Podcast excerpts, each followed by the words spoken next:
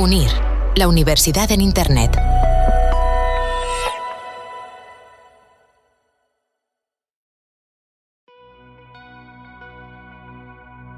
¿El teletrabajo vaciará las oficinas? ¿Cómo serán las oficinas del futuro para hibridar con la tecnología? En este episodio hablamos con Alejandro Pociña, presidente de Steelcase Iberia. Por ejemplo, la generación Z, el 77% prefiere ir de forma regular a la oficina. Los baby boomers, por ejemplo, prefieren ir menos, están como en torno al 50 y pico por ciento. El espacio de trabajo puede determinar muchos aspectos del funcionamiento de una empresa. Entre ellas pueden ayudarnos a agilizar la toma de decisiones y evitar comunicaciones improductivas. Sobre ello reflexiona Alejandro Pociña, presidente de Steelcase, en este podcast de Visión CEO.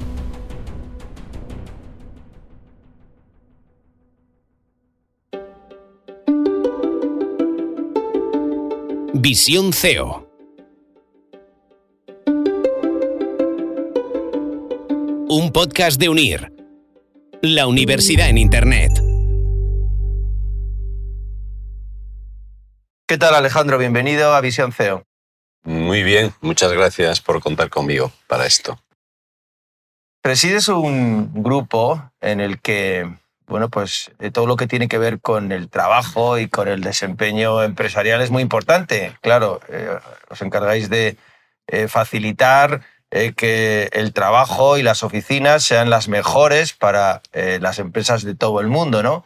¿Cómo se está afectando una situación tan nueva y tan disruptiva como es el teletrabajo? No cabe duda que el teletrabajo está teniendo un impacto enorme ¿no? en el diseño de las oficinas. Están ocurriendo cosas eh, muy relevantes eh, en cuanto al, sentimiento de las personas. Eh, Está afectando muchísimo al sentido de pertenencia. Eh, Estamos haciendo estudios a nivel global en donde se ve claramente que las personas que teletrabajan de una manera muy regular e importante, pues tienen como un 33 menos, un por ciento menos de, de- de compromiso y un 20% más de probabilidades de abandonar la, la oficina, ¿no? o la, la compañía en este caso. ¿no? Está habiendo un cambio radical en el diseño de los espacios. El- la función sigue siendo la misma, que sea una herramienta al servicio del CEO, una herramienta estratégica que le permita que ocurran las cosas que él pretende que ocurran. Eh, no estamos haciendo, curiosamente, proyectos de reducción de metros cuadrados. Todo lo que estamos haciendo básicamente es incrementar la parte de atracción, ¿eh? que a la gente le merezca la pena el esfuerzo de ir a la oficina, porque allí sabe que si no va se pierden muchas cosas. Es difícil generalizar, es curioso porque en función de incluso de las geografías, en función de la generación, en función del tamaño de empresa, esto que tú comentas, que la gente prefiere teletrabajar, pues en muchos, casos, en muchos casos no es así. Por ejemplo, la generación Z, el 77% prefiere ir de forma regular a la oficina. Y curiosamente, los baby boomers, ahí eh, tenemos todo, todo, todo el detalle. Los baby boomers, por ejemplo, pues prefieren ir menos, están como en torno al 50 y pico por ciento. ¿Por qué? Pues porque eh, eh, los, los, jóvenes, ¿no? los que están en, en proceso de crecimiento, de, de, acopla, de, de acoplarse ¿no? al mundo laboral, pues necesitan muchas cosas que desde casa no, no tienen. ¿no? Entonces les compensa mucho. Las pymes, el 75%, están siendo presenciales, las grandes empresas no. Eh, las tecnológicas, que estaban como muy convencidas, ¿no? Y de hecho ya lo intentaron a, hace muchos años, ¿no? Hace como 20 años cuando ya Internet estaba muy, muy, muy, sólida y, y, había tecnología, lo intentaron y luego dieron marcha atrás, cerraron edificios que luego volvieron a abrir. Entonces yo creo que ahora, por ejemplo, están volviendo atrás porque se dan cuenta que en aquellos, especialmente aquellos negocios en donde la velocidad es clave, donde el que llega al primero se lo queda todo, es muy difícil mantener ese flujo, ese ritmo, cuando todos los eh, miembros de un equipo están, están dispersos ¿no? y lo tienen que gestionar todo de forma eh, remota. Parece que siempre ha salido eh, la gestión que has presidido pues, con buenos resultados. ¿Cuál es la fórmula mágica, Alejandro, para ante la adversidad pues, tener un buen desempeño? Bueno, yo creo que ahí las, las bases son, son, son, las elementales de cualquier buen gestor o cualquier buen líder. ¿no? La clave está en tener el, el, equipo comprometido. En la crisis financiera, nuestro mercado solamente, entre comillas, cayó un 80%.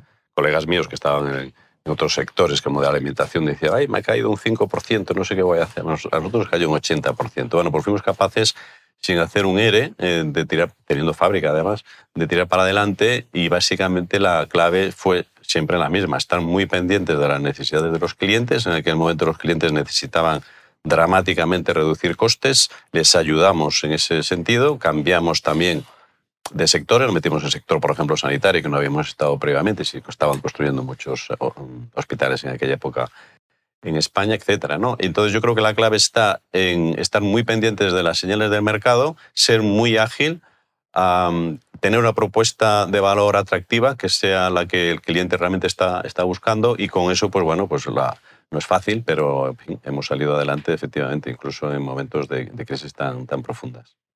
Steelcase es una empresa eh, donde podríamos decir que es una empresa tecnológica ¿no? y ha sido muy innovadora. ¿no? Mm.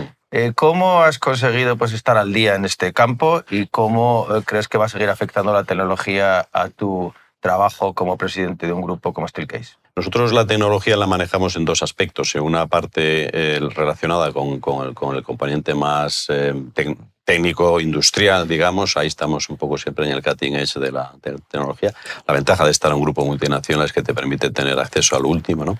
Temas de Internet de las cosas, automatizaciones, eh, gestión de, datos, ¿no? Del Big Data, y todo esto lo tenemos muy desarrollado. Y luego, con respecto a la parte ya más de mercado, parte de los, de los clientes, Ahora, por ejemplo, las, eh, las eh, reuniones ¿no? que son híbridas, pues suelen ser eh, con unas experiencias malísimas para los usuarios, porque una de dos, o te centras en la gente que está presencial, con lo cual los que están en remoto mm, pasan a ser ignorados, ¿no?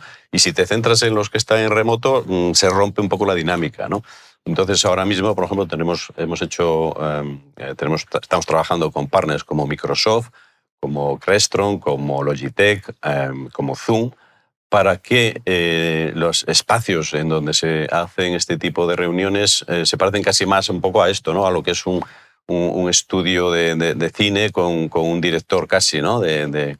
De, cine donde tienes que combinar pues, em, eh, el contenido, la, presencialidad, el sonido, las luces, que te puedas mover de forma natural y que los que están en remoto no se pierdan. En todo este tipo de cosas, por ejemplo, es un ejemplo claro en el que nos estamos moviendo y muy deprisa y, bueno, los clientes lo aprecian un montón, nos da un, gran valor diferencial. Estamos en Visión CEO de la UNIR. Eh, la experiencia de usuario eh, de los alumnos y alumnas de UNIR es clave y este es un espacio también para eh, el aprendizaje de los participantes en todos los cursos, en toda la oferta formativa de la UNIR y han llegado también algunas preguntas. la primera pregunta que nos llega tiene que ver con cómo ser una empresa eh, americana con fábrica en Madrid, eh, dirigida por un gallego eh, como tú, Alejandro, y estar dentro de una cultura muy norteamericana, muy anglosajona. Es decir, hay un choque entre tener una fábrica en Madrid, ser local y gestionar una gran compañía global con intereses en todo el mundo donde los, eh, el presidente pues, eh, quizás no entiende las peculiaridades locales. Espero que estés disfrutando del conocimiento y experiencia que tienen los CEO que entrevistamos en este podcast. Elige el momento del día para estudiar, con clases grabadas o en directo. Desde el principio tendrás todo el calendario para organizarte como quieras. Piensa un momento en lo que deseas conseguir para tu futuro profesional. ¿Dónde quieres estar? En UNIR, la universidad en Internet, te ayudamos a alcanzar tu próxima meta a través de nuestras maestrías oficiales y 100% online. Encontrarás el máster que te conduce a conquistar tus sueños. Visión CEO, el podcast. Bueno, siempre hemos tratado de eh, aunar lo mejor de los dos mundos el hecho de estar en una empresa global como la nuestra, como decía antes, te da acceso pues, a estar el, último en cualquier, cualquier campo, ¿no? sea el marketing digital, sea la, parte de tecnología industrial, sea cualquier cosa. ¿no? Y tiene, lógicamente, unos procesos establecidos que efectivamente te pueden hacer eh, ir bastante más despacio de lo que tú necesitas. Combinar eso con la agilidad eh, que, requiere ¿no? el, estar, el estar pendiente, como decía antes, ¿no? de, qué está pasando en el mercado, estar muy atento. Pues a veces es complicado. Yo siempre me he peleado mucho y no es sencillo en un grupo como este, pero hemos conseguido, eh, lógicamente a través de dar resultados, ¿no? un estatus como de una especie de startup dentro de la, de la gran corporación. ¿no? Y eso, pues yo creo que ha sido clave en esto que tú comentabas antes, que hemos salido de una forma bastante razonable de, estas crisis y cuando no hay crisis, pues también nos va muy bien. ¿no? Eso requiere... Em, bueno, ahí yo creo que ahí mis dotes de gallego me, están, me, han ayudado, ¿eh? porque a veces hay que, hay que moverse con cierta, ¿eh? Em, con cierta prudencia ¿no? en, los entornos corporativos. Eh, eh, asegurándote de que no rompes muchos egos y cosas de este tipo, pero merece la pena. Una estudiante del MBA de la UNIR eh, nos pregunta cómo tiene que comportarse y cómo tiene que eh, ejercer un consejero delegado, un presidente. Bueno, yo creo que la clave está, primero, tener muy claras em, las ideas, em, qué necesita hacer la empresa, dónde estamos ahora, por qué tenemos que cambiar, por qué nos tenemos que mover a esto, en nuestro caso concreto, ese cambio de modelo de negocio tan radical. Eso tenerlo claro y luego ser capaz de explicarlo de una manera muy didáctica a todo el mundo. Y cuando digo a todo el mundo no digo solo al comité de dirección, sino digo a, a todas las personas implicadas. Y sobre todo hacerles ver qué implica para ellos quedarse en donde estábamos y no movernos a donde tenemos que llegar y también muy importante cuál es su papel en este movimiento. ¿eh? Es la manera de que la gente lo entienda, que lo asuma como propio. También en esto, lógicamente, hay que ayudarles también el tema de participación. Y luego ser muy consecuentes y ejecutar las cosas de forma muy ágil y muy, y muy rápida. Entonces, explicar a dónde vamos, por qué vamos, subir a todo el mundo a, bordo, ¿eh? que no tengas gente picando piedras, sino que tengas a todo el mundo construyendo la catedral, que la entienda cuál es su, parte en esto, es crítico. Y luego transmitir confianza. Yo creo que para que haya confianza hay que ser transparentes. Eso se, se maneja, por ejemplo, en los momentos difíciles. ¿eh? La gente sabe cómo has actuado, que, cómo, cómo se ha comportado la empresa con, con, la gente, lo que te decía, ¿no? no haber hecho eres en momentos tan, tan dramáticos. ¿no? Y cuando tienes estos elementos, eh, tienes la idea clara y tienes el equipo a bordo, pues tampoco es tan complicado, ¿eh? más que seguirte te, sobrepasa. Y cuando digo que el equipo tiene que estar alineado, pues también tú tienes razón. Hay personas que, no se ven en el nuevo modelo de negocio, no se ven y te lo transmiten y entonces, pues bueno, hay que llegar a acuerdos con ellos. Lo peor que puedes tener eh, es, un, a mí me encanta la, el, mundo del mar, ¿no? Estás eh, compitiendo en velero de alta competición, no puedes llevar a bordo gente que, que va de paseante, ¿no? que va de, hay, todo el mundo tiene que colaborar. En ese caso, pues sí, les tienes que, que, ayudar a que, a que encuentren otra cosa porque aquí no, no ocurre, ¿no? o sea, no, no, no, no tiene futuro. Y ellos tampoco, esas personas tampoco están a gustos en esta cultura. ¿no? Y, y un poco la, un poco el, el, el, feedback que tengo, básicamente, cuando hacemos cosas de este tipo, que siempre tratamos de apoyar, ayudar, acompañar, etcétera, cuando antes de tomar ninguna decisión, es que el equipo muchas veces dice, hombre, pues es que ya iba siendo hora, ¿no? Porque esto, esta persona no tenía mucho sentido aquí. No, no me ha tocado hacer cosas dramáticas, pero sí es cierto que además siempre lo hemos hecho con, con, con criterios éticos y nunca hemos prescindido de las personas porque fuesen más baratas, sino simplemente aquellas que nos adaptaban al, al proyecto. ¿no? Y eso la gente lo agradece, porque dice, bueno, es que no tiene sentido. Y si, si empiezas a gestionar simplemente con temas económicos, pues dice, bueno, pues la ética dónde está aquí, ¿no? ¿Dónde está el compromiso? Yo me comprometo con la empresa, la, empresa se, tiene que comprometer conmigo. ¿no? Y si efectivamente si hay gente que no está comprometida, no se sienta a gusto en el proyecto, pues lo mejor es eh, que dejarle marchar. Momentos complejos, momentos difíciles. Eh, es muy complicado eh, lo que habéis conseguido en Steel Case, que es cambiar el modelo de negocio. Eh, no sé si nos puedes contar los retos eh, y, si hubo una visión de cambiar el modelo de negocio. Eh, no tenía ningún sentido seguir con el modelo anterior porque las grandes corporaciones redujeron sus, sus, recursos internos, por consiguiente necesitaban a alguien que les hiciese todo. Nosotros antes trabajábamos con sus recursos internos y nos llevábamos bien el, tema del know-how siempre lo hemos tenido, los insights que los compartíamos y luego suministrábamos. Eso se acabó ¿eh? cuando la crisis precisamente financiera redujeron eso y, y, clarísimo que, lo, que nos teníamos que, mover en esa dirección. Y evidentemente cuando haces eso en, una corporación que sigue un poco con su modelo, porque los americanos siguen un poco en su, en su modelo porque su mercado no cambió como cambió el nuestro, pues te puedes imaginar, ¿no? empezando por el cambio de los perfiles profesionales. ¿no? Eh, nuestro departamento de arquitectura tiene ya más de 70 personas, no teníamos ninguna persona de este tipo. ¿no? Aprovechamos también eh, momentos en los que, bueno, pues cambio de generaciones, eh, gente que se estaba jubilando, pues aprovechamos pues, para, lógicamente, incorporar gente nueva con perfiles muy distintos, ingeniería, instalaciones, procesos, ¿eh? los procesos que, que teníamos internos para hacer nuestro modelo de negocio anterior no, no, recogen las necesidades de este tipo. O sea que ha sido un, cambio muy intenso, muy apasionante. ¿eh? Afortunadamente, como digo, teníamos a todo el mundo a bordo teniendo súper claro que, que, teníamos que ir en esa dirección. Y ha sido un tránsito, bueno, yo no diría difícil, ha sido un tránsito, vamos, de, de mucho trabajo, trabajo intenso, pero muy reconfortante. Ahora mismo el resultado está, está claro. Eh, al principio el grupo no lo veía, eh, ¿de dónde van estos? En esa dirección, pues ahora parece que, parece que ya, ya lo ven e incluso están viniendo.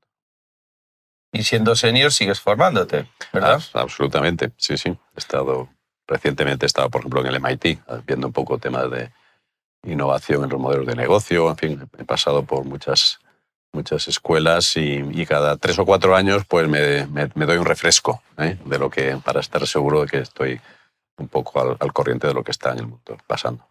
¿Cómo podemos animar a los estudiantes y a todas las personas vinculadas a la UNIR que están viendo esta conversación a que vean en tu sector un lugar donde trabajar y donde desarrollarse profesionalmente?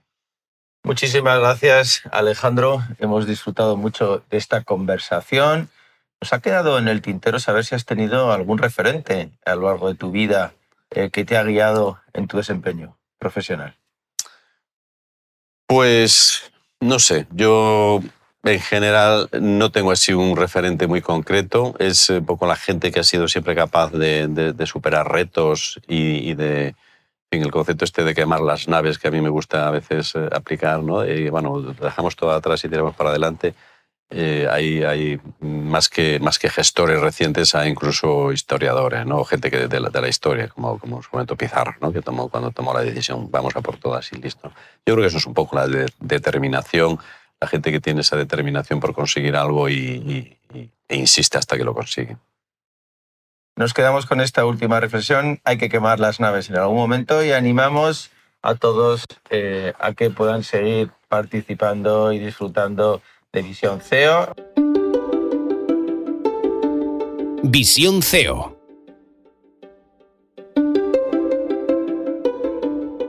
Un podcast de UNIR. La universidad en Internet.